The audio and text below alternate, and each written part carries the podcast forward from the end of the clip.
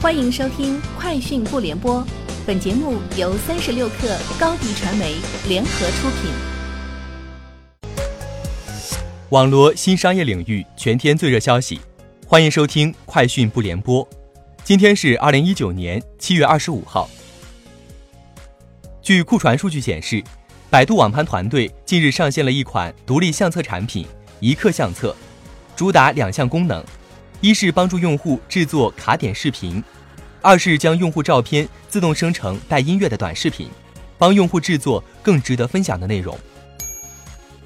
三十六氪获悉，七月二十五号，微信表示，部分微信用户会收到系统对长时间未读订阅号的提醒，并可以通过提醒入口选择不接收这部分订阅号的群发消息推送。据微信官方透露，目前只有部分 iOS 内测用户能收到此入口。推送条件为用户长时间不阅读的订阅号过多。三六零集团董事长兼 CEO 周鸿祎近日表示，将投入十亿元作为大安全基金扶持创企。此前，周鸿祎曾公开表示，未来三六零将通过投资的方式投出五十家甚至上百家安全公司。周鸿祎称，希望未来网络安全行业不是一家独大。而是很多小公司、初创公司也能获得生存和发展的空间，这样才能推动整个产业蓬勃发展。七月二十三号，西门子交通大中华区总裁莫德表示，西门子交通集团正考虑在中国建立专注于道路交通的五 G 研发中心，目前还在规划中。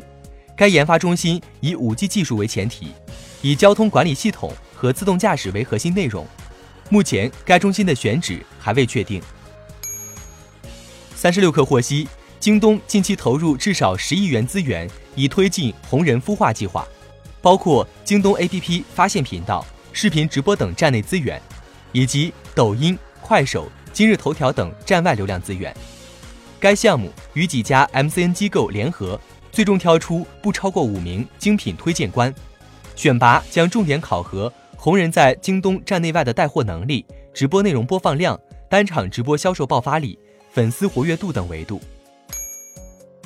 据知情人士透露，苹果公司的供应商准备二零一九年下半年为至多七千五百万部新 iPhone 生产零部件，与上年同期的数量基本一致。知情人士称，苹果的亚洲供应商正着手准备生产三款新 iPhone 所用的零部件，以满足假日季需求。一位知情人士表示，如有必要，苹果的亚洲合作伙伴可以增产零部件，以满足八千万部新款手机所用。二零一九年全球创新指数二十四号在印度首都新德里发布，中国连续第四年保持上升势头，排在第十四位，较去年上升三个位次。根据新发布的指数，前十名分别是瑞士、瑞典、美国、荷兰、英国。芬兰、丹麦、新加坡、德国、以色列，中国排在第十四位，较去年的第十七位上升三位。印度位列第五十二位，比去年的第五十七位上升五位，为南亚各国中最高。三十六氪获悉，七月二十五号，阿里巴巴旗下半导体公司平头哥正式发布 RISC-V 处理器玄铁九幺零。据阿里官方介绍。玄铁九幺零可以用于设计制造高性能端上芯片，应用于五 G、人工智能以及自动驾驶等领域。在性能方面，玄铁九幺零支持十六核，主频达到二点五 G 赫兹。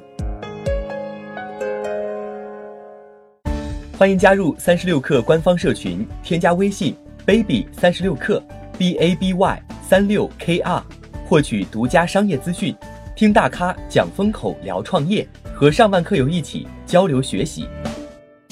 高迪传媒，我们制造影响力。商务合作，请关注新浪微博高迪传媒。